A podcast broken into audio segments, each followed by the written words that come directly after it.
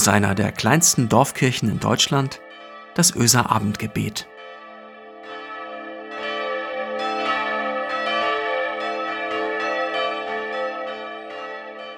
Einen schönen guten Abend. Herzlich willkommen zum Öser Abendgebet. Heute ist Mittwoch, der 18. März. Marco Müller ist mein Name. Ich bin Pastor der Kirchengemeinde Öse. Na, Marco, da bist du wohl heute unser schwerster Brocken, was? Dieser Satz steckte wie ein Pfeil mit Widerhaken tief in meinem Fleisch. Ich hatte ihn nicht kommen sehen. Er kam vollkommen unerwartet. Es war gegen Ende der dritten Klasse. Ich war damals neuneinhalb. Meine Großmutter hatte immer wieder mal erklärt, der Junge sei nicht dick, er habe halt schwere Knochen. Ich hatte mir nie was daraus gemacht, aber an diesem Tag änderte sich alles. Diese Mathestunde läutete eine neue Selbstwahrnehmung ein. Sie öffnete eine Schublade, die mich für Jahre verschlingen sollte. Wir waren in Mathematik dazu gekommen, mit Gewichten zu rechnen. Und meine Lehrerin hatte befunden, das sei wohl eine gute Idee, das Rechnen so anschaulich wie möglich zu machen. Und ihre pfiffige Idee war, sie entführte ihre Personenwaage aus dem Badezimmer. Die lag nun vorne vor der grünen Tafel. Und nach und nach wurden wir alle durchgewogen. Silke war dran. 25 Kilo. Was für ein Leichtgewicht. Norbert war dran. 31 Kilo. Totaler Durchschnitt. Kerstin. 33 Kilo. Ein Raunen. Einige bissen sich auf die Zunge und grinsten. Irgendwann war ich an der Reihe. Steh doch mal still, Marco.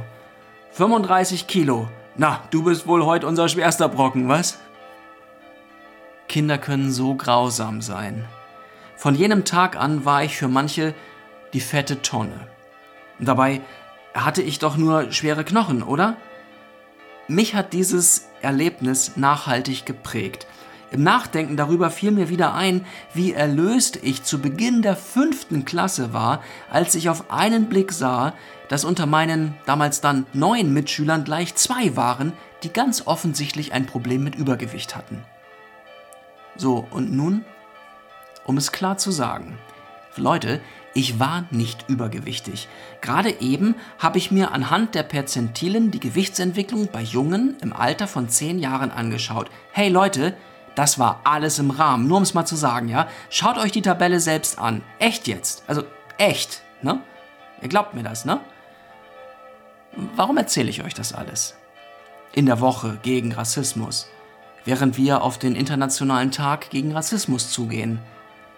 Nun, ich mache das, um mir selbst vor Augen zu führen, wie Rassismus funktioniert.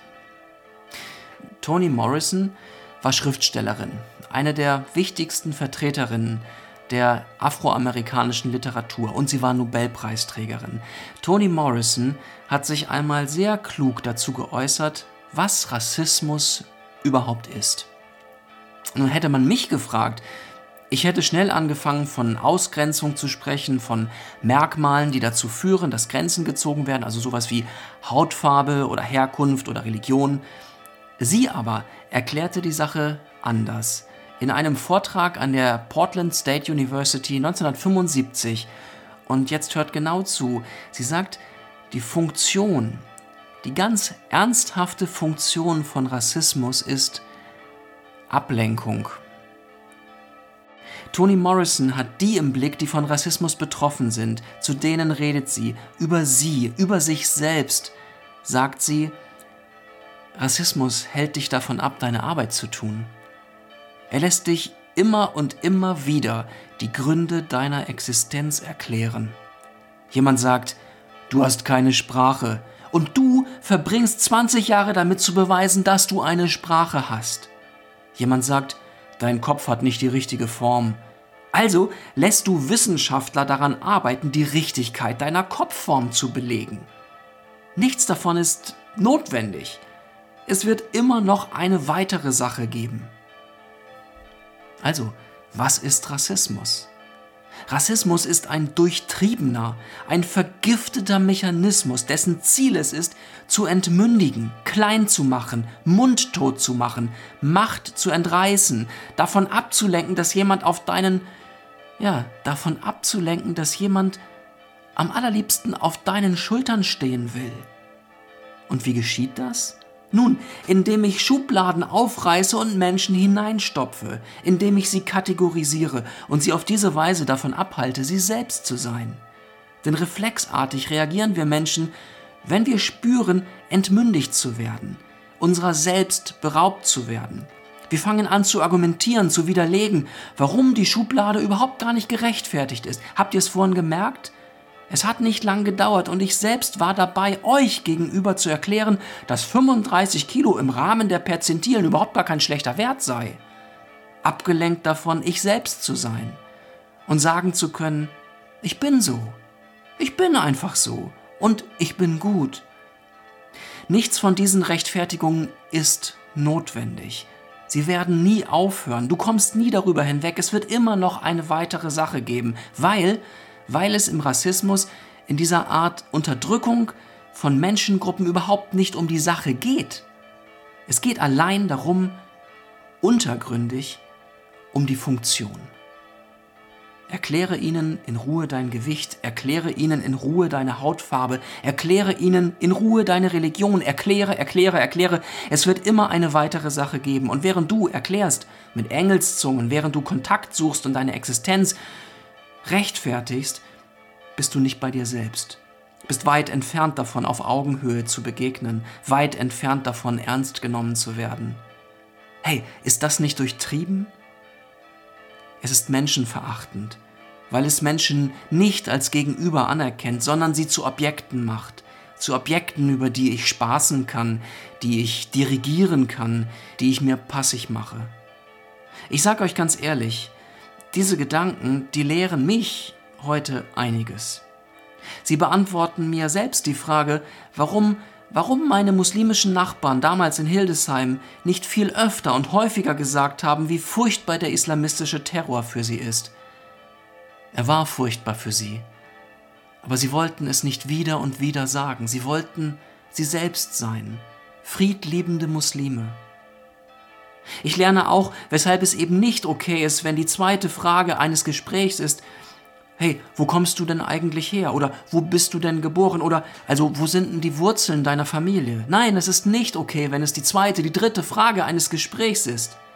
In all dem kann man eben diesen Mechanismus wittern, ob gewollt oder ungewollt. Ein Mechanismus, der die Schubladen einfach aufreißt, statt auf Augenhöhe zu begegnen und zu schauen, wer bist du Mensch?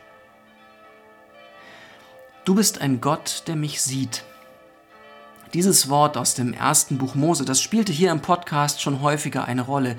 In diesem Wort liegt für mich der ganze Trost. In diesem Wort höre ich, dass mein Gott kein Schubladenspieler ist. Du bist ein Gott, der mich sieht, dass er meine Blicke auffängt, mein Lachen, meine traurigen Blicke, meine fragenden Augen. Ich möchte euch grüßen am Ende dieser Gedanken über Rassismus und Ausgrenzung, über Mechanismen und Schubladen und Verletzungen. Ich möchte euch grüßen mit einem Wort, das ich gelernt habe von den Zulus, den afrikanischen Bewohnern von KwaZulu-Natal in Südafrika. Ich finde es unglaublich. Wir können so viel lernen voneinander. Sie grüßen einander mit dem Wort Savubona. Das heißt, ich sehe dich Du bist mir wichtig und ich schätze dich. Und die Antwort darauf lautet Shiboka.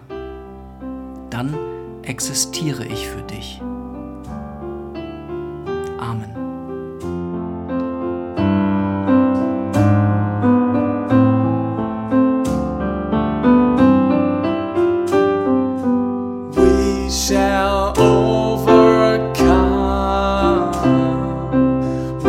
shine.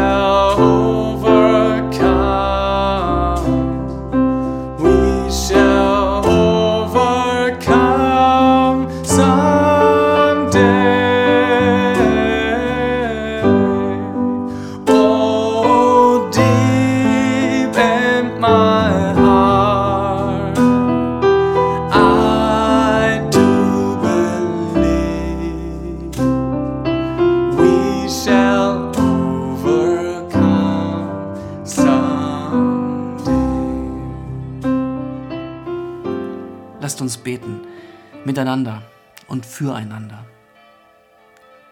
Gott, lass uns frei sein. Reißt du die Mauern ein, vor denen ich selbst so oft stehe, durch die hindurch meine Blicke so oft zu kurz gehen und so oft getrübt sind. Lehre mich doch Offenheit. Mach mich doch gespannt auf die Menschen, die mir begegnen, Herr. Nimm mir die Angst, sie könnten zu stark sein oder zu groß. Und Gott, lehre uns doch einander so zu sehen, wie du uns sehen kannst. Gott, heile meine Verletzungen. Du Heiland, du Tröster, du Arzt.